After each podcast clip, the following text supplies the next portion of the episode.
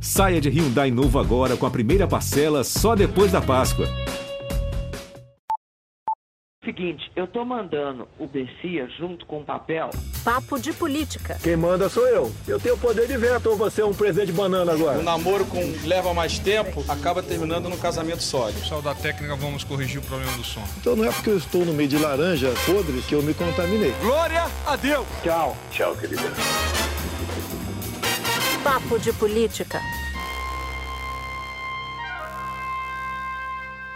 O Papo de Política começa agora e aqui neste papo, pela primeira vez, eu e a minha parça, ou comparsa, Júlia do Elive.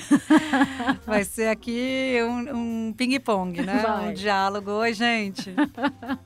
Então, olha, a gente vai falar das confusões políticas nessa reta final para largada da eleição. Reta final porque é momento de muita articulação política ainda. E a gente vai falar também de democracia, porque houve vários lances esta semana sob este tema e vale a pena a gente encaixar esses pontos todos para você. Mas antes, deixa eu contar o que, que a gente vai entregar de apuração exclusiva aqui no Papo de Política. A gente vai revelar o teor de conversas de Bolsonaro com ministros do STJ, Superior Tribunal de Justiça, e do Supremo Tribunal Federal sobre a indicação que ele fez nos últimos dias ao próprio tribunal. Estou falando do STJ.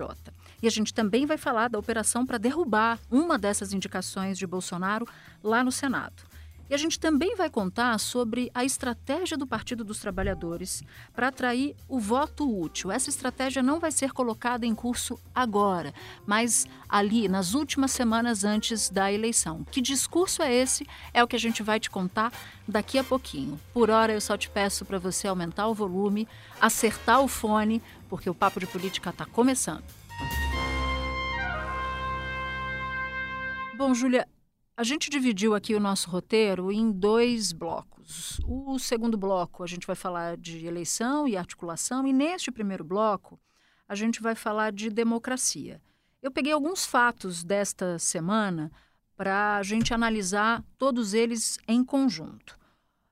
Um fato dessa semana foi Bolsonaro desistindo de ir ao encontro na Fiesp, que está organizando e já fez algumas sabatinas com candidatos à presidência da República, e o Bolsonaro desistiu por temer constrangimento. Sabe aquela carta de defesa da democracia ou em defesa da democracia que setores da sociedade civil, empresários, artistas, juristas estão assinando, já tem mais de 700 mil assinaturas em defesa da democracia, essa carta não cita Bolsonaro. Mas Bolsonaro já reclamou de quem assinou, já xingou quem assinou e por temer constrangimento de oferecerem ali a carta para ele assinar neste evento da Fiesp, ele acabou desistindo e resolveu não participar. O outro fato foi uma declaração, mais uma de Faquim, em defesa da democracia. Nessa declaração que ele deu durante uma, uma sessão do Tribunal Superior Eleitoral, ele elogiou Rodrigo Pacheco, presidente do Congresso Nacional, por defender as urnas, a democracia, e deu outros recados. Vamos ouvir o que, que diz Faquim. Eu peço licença para expressar os mais elevados agradecimentos em nome do Tribunal Superior Eleitoral pelo pronunciamento firme e sereno de Vossa Excelência em defesa da democracia e do processo eleitoral. Esta atitude se deve ao fato que, em nosso modo de ver, os anais da história inscreverão no futuro os nomes em uma das seguintes duas listas: os defensores da democracia na qual, de modo sobranceiro, se, escreve, se inscreve o show presidente do Senado Federal, senador Rodrigo Pacheco, e os cúmplices do populismo autoritário. Que vença a democracia, que vença a paz e a segurança nas eleições. E por último, Júlia, na quinta-feira, mesma data, inclusive, da declaração do Faquin, que é o momento, o dia que a gente grava o, o POD, o presidente Bolsonaro deu uma frase enigmática. Ele disse assim, abre aspas, o pessoal sabe, quando anda comigo, quantas vezes eu falo. É muito mais fácil estar do outro lado, mas muito mais fácil, e não estar sendo ameaçado de cadeia quando deixar o governo. Fecha aspas. Júlia, me surpreendeu essa declaração do Bolsonaro. Primeiro, porque ele não dá nenhum detalhe de quem está fazendo essa ameaça, de onde está partindo essa ameaça e em que termos essa ameaça está ocorrendo. Se é que ela está de fato ocorrendo, como descreveu Bolsonaro. Mas tem um elemento aí revelador, né, de que ele está preocupado com o day after da eleição, caso ele não saia vitorioso. Exato. Vamos, vamos então começar por, por esse ponto final, né? Depois a gente fala da, da, da dos outros momentos da em que carta ele... e Sim. do Faquin. Vamos começar por isso. Bom, é, ele não diz quem o está ameaçando, mas ele tem uma noção do enrosco jurídico em que ele se meteu. Né? Ele tem uma noção de que, por mais que a Procuradoria-Geral da República, enquanto ele está no cargo de presidente da República, tenha a competência de o denunciar por questões criminais, e aí precisa da autorização do Congresso, da Câmara especificamente, onde ele tem Arthur Lira, para autorizar que o Supremo analise se recebe a denúncia ou não, quando ele deixar o cargo, tudo muda. Claro. Basta a gente lembrar o que aconteceu com o ex-presidente Lula, o que aconteceu com o ex-presidente Temer, foram presos. Uhum. Então, ele tem uma noção. Posso dizer muito sobre o Bolsonaro, dificuldade de. É, de, de, leitura do cenário de uma maneira mais realista, teorias de, da perseguição, que dorme com, re, com o revólver do lado, enfim, tem toda esse, não digo nem folclore, mas tem todas essas informações que compõem mesmo a personalidade dele, mas ele está 28 anos lá, ele sabe como a banda toca. Então, assim, é, quando ele diz estou sendo ameaçado, é porque ele sabe que ele terá problemas com a justiça e que esses problemas podem, no limite, sem ele ter a proteção do cargo, levá-lo a uma decisão de um juiz pela prisão dele, né? Uhum. E isso pesou muito, Natuza, eu sei que você também tem apuração sobre isso, isso pesou muito na escolha recente dele de dois ministros para o STJ. Uma escolha que a gente já tratou aqui no papo, que estava se arrastando. Verdade. Que estavam demorando, o STJ estava demorando para fazer a lista, porque, só para dar um parênteses para quem está nos ouvindo, como é que funciona? No caso do STF, o presidente que escolhe. No caso do STJ, tem lista tríplice, se é uma vaga aberta. Lista quádrupla, se são duas. E sextupla, se são três, é, três vagas abertas. No caso, eram duas. Então, o STJ se reúne se é vaga do desembargador federal, que pode ser o desembargador federal, ou estadual, ou AB Ministério Público, se é de desembargador federal, que era o caso, se reúne, quem se inscreveu vai ter uma votação, vão votar nos nomes inscritos, e os ministros fazem a lista e a submetem ao presidente. E aí Bolsonaro fez duas indicações nesta semana. Abre, pegou a lista quádrupla. Pegou a lista quádrupla. Ainda bem que eu consegui falar eu quádrupla sem tropeçar na língua. E ele escolheu, entre os candidatos, um que era defendido pelo ministro do Supremo, Cássio Nunes Marques. E foi até uma, uma prosa relatada bem rumorosa, porque, segundo os relatos, Cássio Nunes Marques chegou lá e disse: Eu sou o único que te defende no Supremo é. Tribunal Federal, e aí você vai escolher não sei se ele trata o presidente por você ou por senhor, eu estou aqui fazendo uma, uma licença poética. E aí o senhor vai lá e escolhe justamente o desembargador Ney Belo, que era um cotado, que tinha apoio de Deus e todo mundo, e ele é o meu inimigo? Como é que o senhor faz um negócio desse comigo? E Bolsonaro, quando, quando o Cássio chega e, e externaliza esse raciocínio que você, na sua licença poética, bem colocou, Bolsonaro reproduz para terceiros. Então, em conversas com ministros do STJ e do STF, ele usa esse argumento. Ele fala o seguinte: é, Cássio. É, na verdade, Cássio não estava nem defendendo o Domingues, né? Não, é ele um estava, na verdade, ele estava é, fazendo barrando o Ney, o Exato, Ney ele estava criando ali uma barreira para o Ney Belo, que é o adversário dele, assumir. Então, quando é, o Bolsonaro foi justificar ter topado as escolhas ou a estratégia para barrar o Ney Belo de Cássio, é, Cássio Nunes Marques, ele falou para os ministros do STJ e do STF: o Cássio é o único que me defende ali.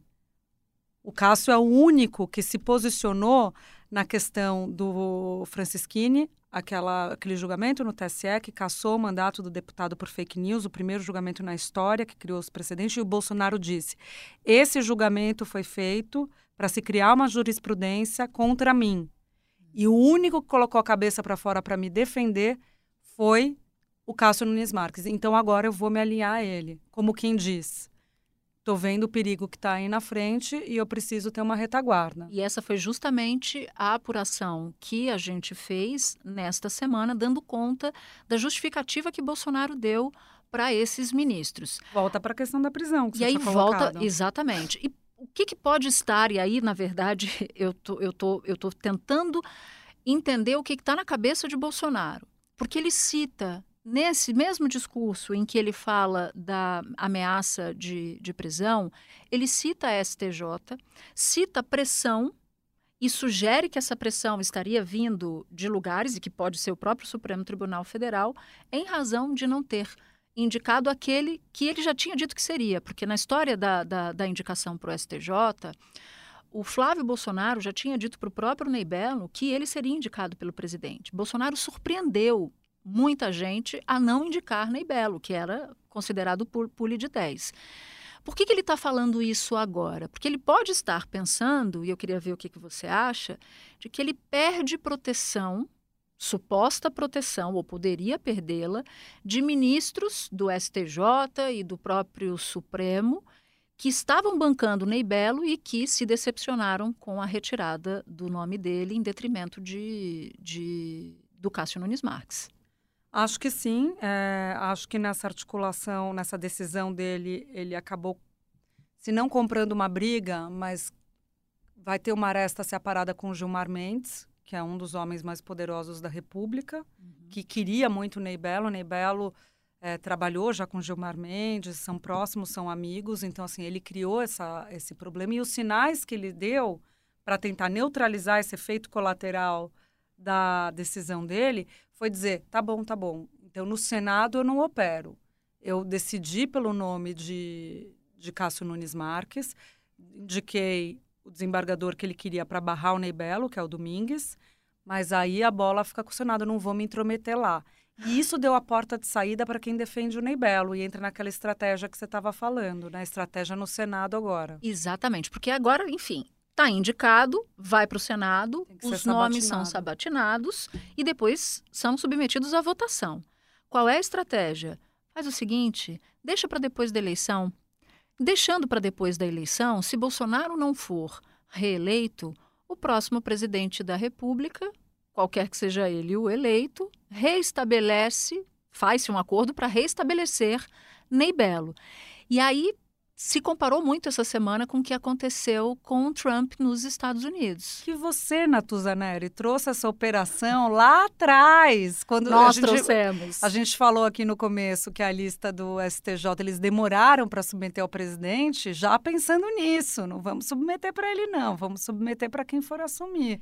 Exatamente. Então, agora aconteceu isso. Quer dizer, submeteram, escolheram quem quem não parte do judiciário não queria e agora parte do judiciário alinhado à parte do Congresso vai tentar deixar, vai tentar não, já está decidido que vai ficar para depois da eleição. O que eles vão tentar agora é fazer com que nem depois da eleição se vote essa matéria. E no caso do Trump, o Obama tinha indicado um ministro para a Suprema Corte.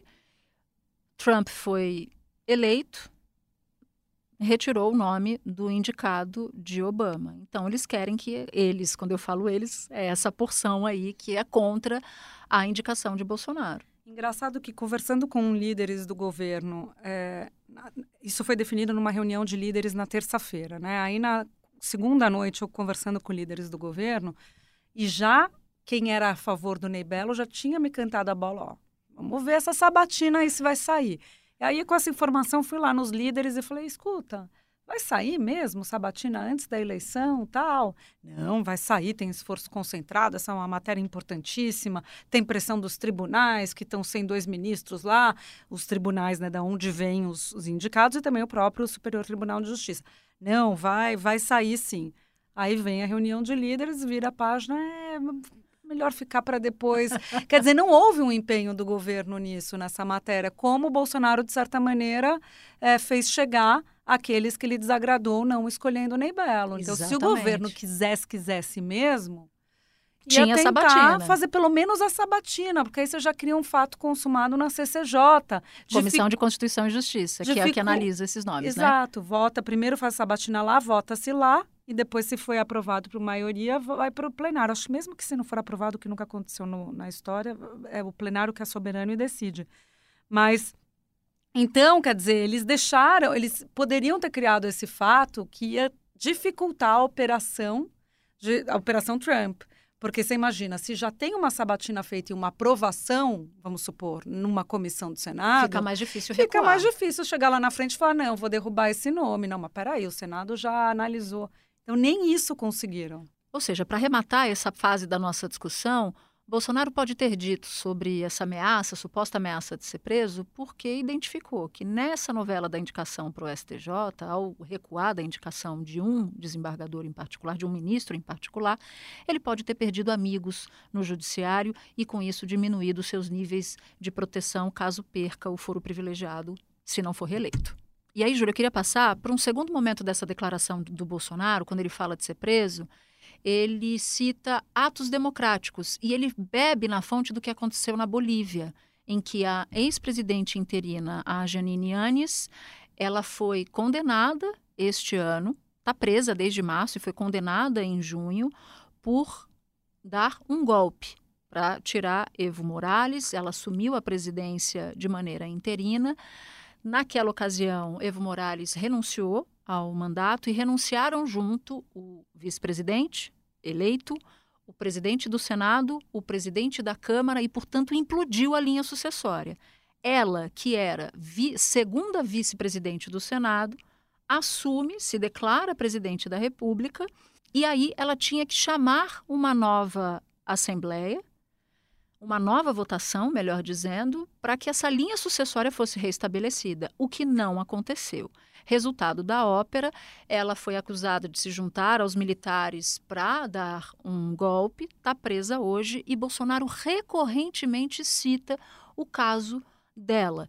Ou seja, como quem faz o seguinte raciocínio: eu posso ser preso por atos antidemocráticos. E aí eu puxo o evento dessa semana, que ele desmarcou, tinha um encontro marcado com a Fiesp.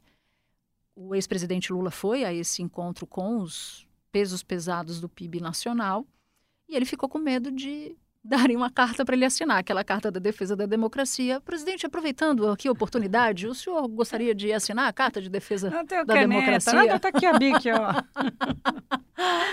e aí, Mas... para não sofrer o constrangimento, ele simplesmente desmarcou. E, porque tem um outro elemento importante nisso, que é a data, né? Dia 11 de agosto é o dia em que a carta será lida no Largo de São Francisco. É um dia emblemático, que é o dia da decisão lá atrás, do Dom Pedro I, de criar os primeiros cursos de direito no Brasil. Então, é, quer dizer, ele estaria em São Paulo, seria submetido provavelmente ao constrangimento, do ponto de vista dele, de ter que assinar um documento e ainda ia ter que lidar com uma situação provável de uma manifestação política grande no Largo de São Francisco, num lugar histórico é, a gente lembrava há pouco, você citava aqui na nossa conversa, a carta do Gofredo da Silva Teles, que foi assinada em 77 e foi um dos atos mais importantes mostrando o enfraquecimento da ditadura. Também numa articulação feita por professores do Largo de São Francisco. Então, quer dizer, era a pior situação para ele. Pra Não ele. tinha algum assessor é, ali que teve juízo deu um toque, né? e conseguiu e conseguiu o improvável, que foi convencer o Bolsonaro ah, talvez ele já não tivesse muito querendo ir também, é, né? Mas aí cai naquele, naquelas avaliações que ele faz, meio de perseguição, talvez aí ele... Total, não, tenho, não tenho a menor dúvida mas disso. Mas essa semana também, né, nessa mesma discussão que a gente está falando sobre democracia, a gente não pode esquecer o envio de quase 10 militares por parte do Ministério da Defesa para aquela sala do TSE, onde ficam os computadores e onde estão guardados os códigos fonte das urnas eletrônicas, que é a receita de bolo, né? De como elas assim, funcionam. As linhas dos códigos. Eu, para entender isso, de conversar com oito pessoas. Eu entreguei para Deus, na verdade. Você ainda conversou com oito pessoas. Eu tentei e entreguei para Deus. A única coisa que a única coisa que ficou na minha cabeça é softwares que juntos dão a noção exata de como funciona, isso, quais são as brechas, exato. qual é o nível de segurança e por aí exato. vai. Exato, e isso está disponibilizado. O que eu, entendi, o que eu consegui entender também foi isso. Mas são linhas, são milhões de linhas, a pessoa falava para mim, milhões e milhões de linhas que fazem ali toda a receita de como funciona a urna. Então, essa, olha como... Isso depois deles mandarem, do ministro da Defesa, mandar uma carta para o TSE dizendo, pedindo urgência para acessar os, os códigos-fonte, Códigos-fonte. sendo que eles estão abertos. A salinha está lá. Desde outubro, Desde outubro. Gente. Tá lá, conversando com uma fonte da área de segurança do TSE, ele fala, mas Júlia, essa linha tá lá no subsolo do TSE, tem uma mesinha na frente com segurança, com as câmeras, não tem acesso pelo edifício, vai lá um monte de gente que se inscreveu, que não sei o quê. Já tá lá. Por que que não foram? Porque criaram um fato político, disseram que estavam se organizando, tal, antes. Desde outubro, o TSE disponibiliza a abertura dos códigos-fonte para setores da sociedade, entre os quais o Ministério da Defesa, mandou uma carta para Braga Neto convidando a marcada. A única coisa que o TSE pediu foi: me dá 10 dias, me fala a data que você quer, Natuza. Quer ir que dia lá conhecer essa linha? Quer ir no dia 23? Então tá bom, me avisa no 13. É tipo Isso. assim, vamos fazer uma festa em casa? Só me avisa aqui para organizar. Vai ter festa na sua casa? Já falei para a gente fazer. Você está devendo essa. Vamos fazer em breve. Então, para organizar o quê? Porque precisa ter o cara da segurança na porta, precisa ter o assessor técnico que ajuda o pessoal lá no computador. Não Só é isso. bagunçado, né? O negócio não é Exatamente. bagunçado. E aí, várias eh, instituições seguiram a regra: Ministério Público, CGU, partido político. O Ministério da Defesa fez o ghosting, famoso ghosting. Não apareceu. Não respondeu na página. De repente aparece enlouquecido. Um mês antes de acabar o prazo, urgentíssimo, urgentíssimo, preciso de acesso aos códigos-fonte. E no mesmo dia, Bolsonaro fez novo ataque à urna. É. Parecia uma coreografia, parecia Total. uma jogada, uma jogada ensaiada. Isso junta com o que você falou, desculpa te interromper, só com a o seu raciocínio do começo sobre a questão da, da Janine Anhes, Sim. né? Porque são elementos que, é, que o presidente, que, que vão se acumulando, são ações do presidente que se acumulam na contramão da- do, do sistema eleitoral brasileiro e no limite da democracia. Sem dúvida nenhuma. E aí eu já faço uma ponte aqui, um, um, um tweet escarpado para eleição, porque enquanto Bolsonaro fala de urna, enquanto ele decidiu não ir no encontro da Fiesp por temer constrangimento, pode-se partir do- do- da impressão de que Bolsonaro não está fazendo nada para cuidar de conquistar eleitor. Nossa, está fazendo muita coisa. A gente só não tem ainda dimensão se o que ele está fazendo vai surtir o, o fruto, o efeito que ele deseja. Então, a Petrobras reduziu, desde que houve a última troca da presidência da empresa, reduziu o valor do diesel. Bolsonaro estava muito preocupado e o governo pressionando muito a Petrobras para reduzir o valor do diesel, porque o diesel impacta na inflação de alimentos, que impacta na população de mais baixa renda, que é onde Bolsonaro tem muita dificuldade. Também vai começar a ser pago no dia 9 o Auxílio Brasil com 200 reais a mais até dezembro. Também o governo patrocinou a votação para permitir que quem recebe o Auxílio Brasil possa se endividar. Uma decisão considerada um, um, um erro enorme, porque você endivida a população de baixíssima renda que recebe um benefício para se alimentar e para cuidar das suas principais necessidades, algo que beneficia banco, sistema financeiro e por aí vai. Bolsonaro está tentando tudo o que ele pode para crescer nas pesquisas. Então, esse é o lado de Bolsonaro que não fala de urna, mas que usa a estrutura, a máquina pública para tentar se cacifar para as eleições. Eu queria falar dos estados. Vamos lá. Vamos falar de Rio, São Paulo e Minas Gerais? No Rio de Janeiro, o palanque de Lula continua com confusão. O Partido dos Trabalhadores soltou uma nota chamando o PSB, que é o partido aliado, indicou o Alckmin para vice de Lula, chamando o PSB na chincha. Isso porque lá tem o candidato do PSB ao Senado, o Alessandro Molon, e tem o candidato do PT ao Senado, André Siciliano. E aí tem uma mega operação para o PT, o PT do Rio, não o PT nacional, implodiu o acordo com o Marcelo Freixo para o Marcelo Freixo não ter o apoio do, do, do, PT ao governo do Estado. É, exato. E a direção nacional, parte da direção nacional, quer manter esse acordo porque vê até uma aliança estratégica e não só ideológica, mas é, é uma proximidade muito grande de Freixo com Lula, Uhum. né? E basta lembrar o que todos estão citando, que foi aquele comício que teve no Rio de Janeiro, em que Lula teve lá. Levantou a defender, mão do a mão. Freixo. Então é muito difícil você é, agora tentar descolar uma coisa da outra, descolar a candidatura do Freixo do apoio nacional do PT. Ocorre que o PT do Rio de Janeiro é um caso muito específico a ser analisado. As pessoas, até quem não acompanha muito política de perto, se talvez se surpreenda ao saber que o PT setores expressivos do PT do Rio de Janeiro são alinhados a Cláudio, Cláudio Castro, que é bolsonarista. Uhum. Que é candidato à reeleição. Então, o jogo ali não passa só pela questão de, ah, André Siciliano quer a vaga para o Senado. Tudo bem, André Siciliano tem o direito, quer a vaga para o Senado, Lula chegou já a declarar apoio, isso está dado.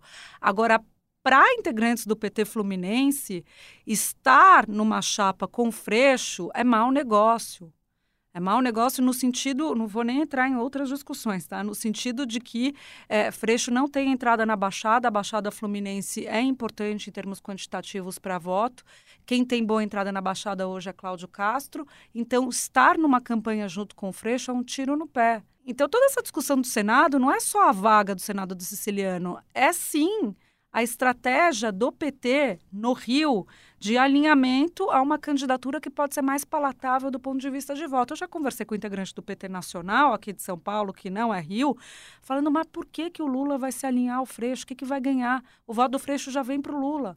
E o voto que está lá na Baixada não vem por causa do Freixo. Então. O problema é se for só isso, né? A questão é se for só isso. Eu falava com um petista da Nacional, portanto, não do PT Fluminense, que ele dizia o seguinte: Olha, eu acho mesmo que esse pessoal lá do Rio, nosso pessoal do Rio, está querendo eleger o Cláudio Castro. É, Porque aí é, mantém é os seus, as suas esferas de Exato. poder, os seus, os seus feudos de poder. É. André Siciliano é alguém muito bem relacionado, tem, tem uma, uma posição ou um, um relacionamento próximo com a máquina. Com o governador, foi no aniversário do governador, isso não é nenhum segredo, ele se dá muito bem com Cláudio Castro. Exatamente. Então, é, tem muita gente incomodada com esse negócio. O que, que eles me disseram na, na, no PT Nacional? Que o, o, o, o Lula não vai retirar o apoio ao Freixo, que essa operação para implodir a chapa do Freixo não vai dar em, em mudanças na formação da chapa, mas cria um atrito enorme. Né? E vamos ver o que, que o PSB, que é o partido aliado, vai resolver em relação à candidatura de Alessandro Molon. Daí eu já pulo para Minas Gerais.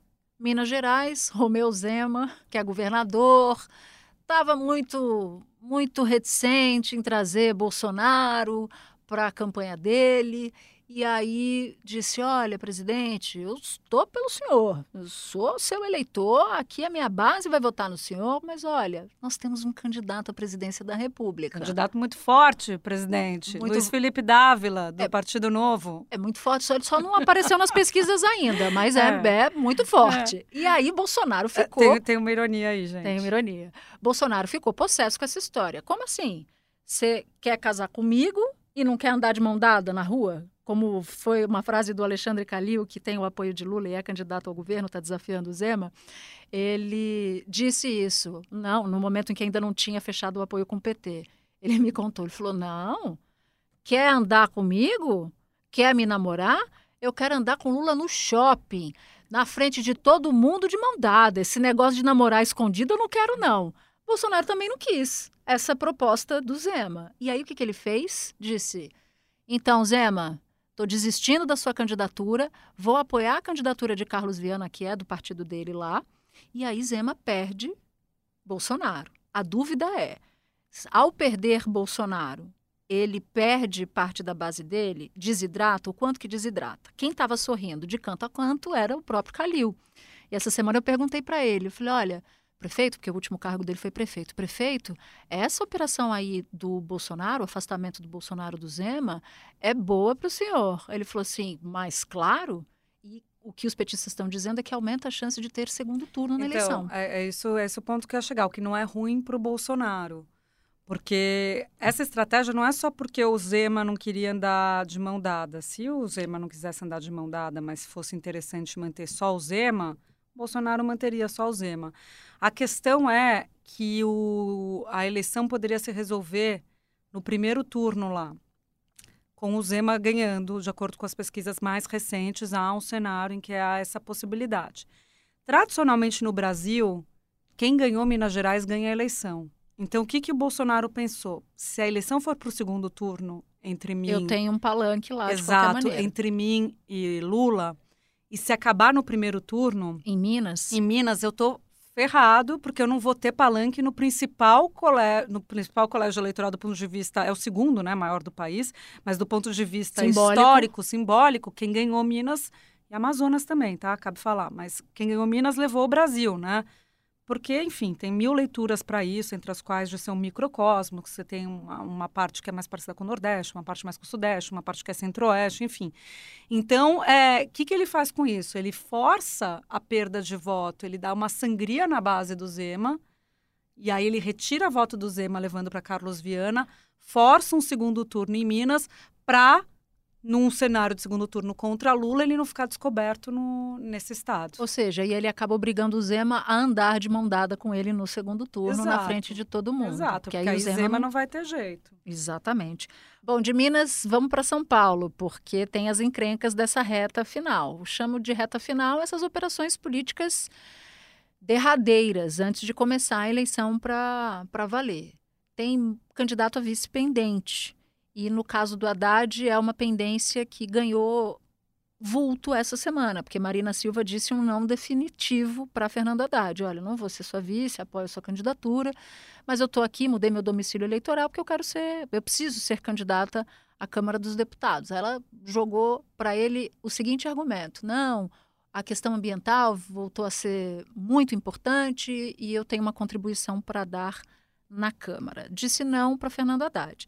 Aí eu fui, peguei uma lista aqui de quais são os vices possíveis de Haddad. Você está ouvindo até o barulho da folhinha? Vamos lá, do União Brasil, Luciano Bivar, Luciano Bivar. do PSB, Mariane Pinotti, que já foi secretária de, da Secretaria de Pessoas com Deficiência e Mobilidade Reduzida. Ela é considerada um nome forte, mas tem outros. Tem até o ex-prefeito de Bauru, Rodrigo Agostinho, mas outros nomes também chegaram a, a transitar na lista de Fernando Haddad. Lu Alckmin, esposa de Geraldo Alckmin, e Lúcia França, esposa de Márcio França, que faz parte da coligação. O que me chama a atenção, Júlia, é que tanto no caso de Lu Alckmin quanto no caso de Lúcia França, não são nomes da política de fato, né? Fizeram trabalhos sociais quando o Alckmin, no caso da Dona Lu, era governador de São Paulo, e a própria Lúcia, no caso, no caso de Márcio França, quando ele era governador de São Paulo. As duas presidiram o Fundo Social. Mas não são nomes da política e entraram em algum momento nessa, nessa lista. É, nesse caso, a gente olha um pouco para o passado né, da política brasileira que tem essa tradição de colocar mulher, filha, é, filho, irmão, por causa do sobrenome. E, e, e, reservar o espaço na política por meio desse sobrenome, independentemente da trajetória profissional delas, uhum. do, do trabalho social delas. Mas a escolha que se daria não por essa, por esse, por essa ação delas, né? por esse passado é, profissional delas. Sim. Infelizmente, se daria por causa do sobrenome. Né? Ou seja, aí a gente volta para uma discussão que a gente sempre faz aqui no Papo, que é o papel da mulher nas eleições, é. né? De candidaturas femininas. Até que ponto elas são candidatas pelo fato de empunharem a bandeira, pelo fato de ampliarem o espaço da mulher na representação política, ou para contemplar determinado, determinados grupos masculinos. Exato. E a última apuração que eu queria entregar para vocês que nos ouvem é a estratégia que o PT vai colocar para para andar, não agora, mas mais próximo do dia 2 de outubro, que nada mais é do que tentar atrair o voto útil, dizendo o seguinte: o povo brasileiro está sofrendo, isso são aspas da fonte com quem eu falei, vamos resolver a eleição no dia 2 de outubro, ou seja, no primeiro turno.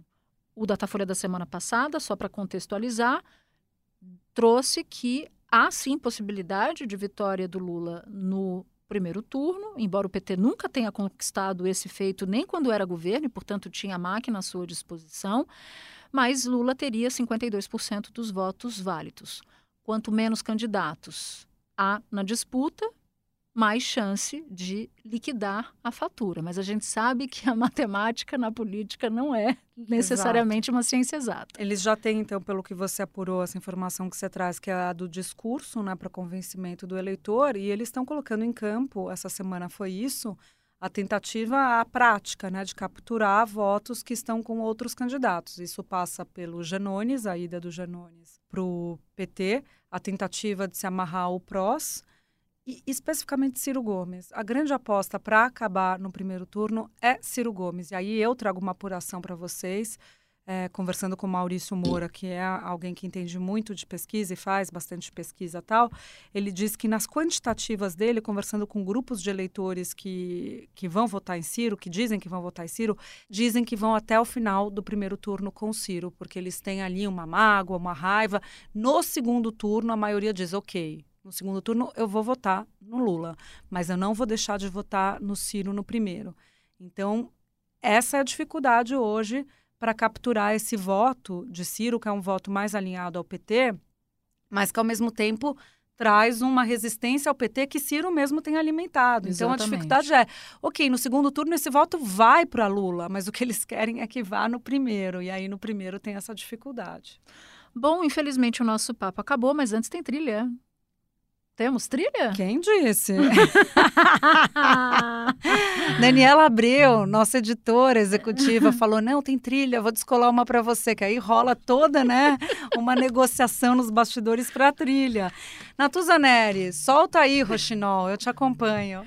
Olha, a minha trilha é o pessoal do, do TSE falando para o Bolsonaro. E como é aniversário do rei absoluto Caetano Veloso, no domingo, eu queria cantar qualquer coisa, porque é o pessoal do TSE dizendo: Bolsonaro, a gente não aguenta mais esse papo de urna eletrônica. Esse papo já tá qualquer coisa.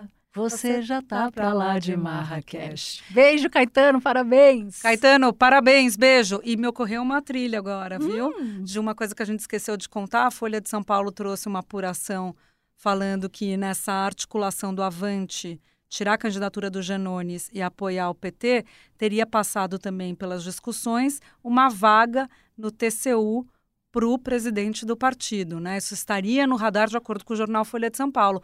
Natuzaneri, você pensou que era amor?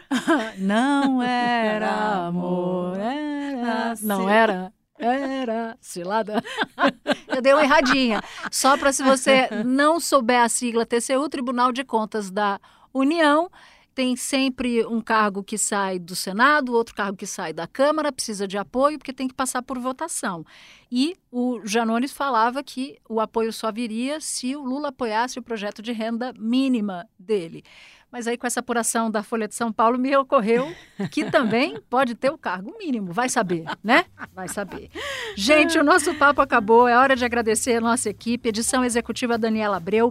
Edição de áudio Gabriel Quecchio. Gerência Cadu Veloso. Sonoplastia Gustavo de Cax. Supervisão técnica Leonardo Páscoa e Leandro Discassiati. E eu queria te fazer uma sugestão. Já que a gente falou nesse episódio de Bolsonaro e a declaração dele sobre a ameaça de ser preso, eu queria voltar um pouco no tempo e sugerir para você o episódio 85 do Papo. O título desse episódio é Operação Blindagem. Neste episódio, a gente trouxe em primeira mão a articulação do Centrão para blindar Bolsonaro depois das eleições. Em outubro do ano passado, eu, Júlia e André Sadi, a gente revelou essa manobra aqui de aliados do presidente. Isso voltou à baila essa semana, portanto, acho que vale a pena beber na fonte original. A gente se encontra no próximo episódio. Um beijo para você e até lá!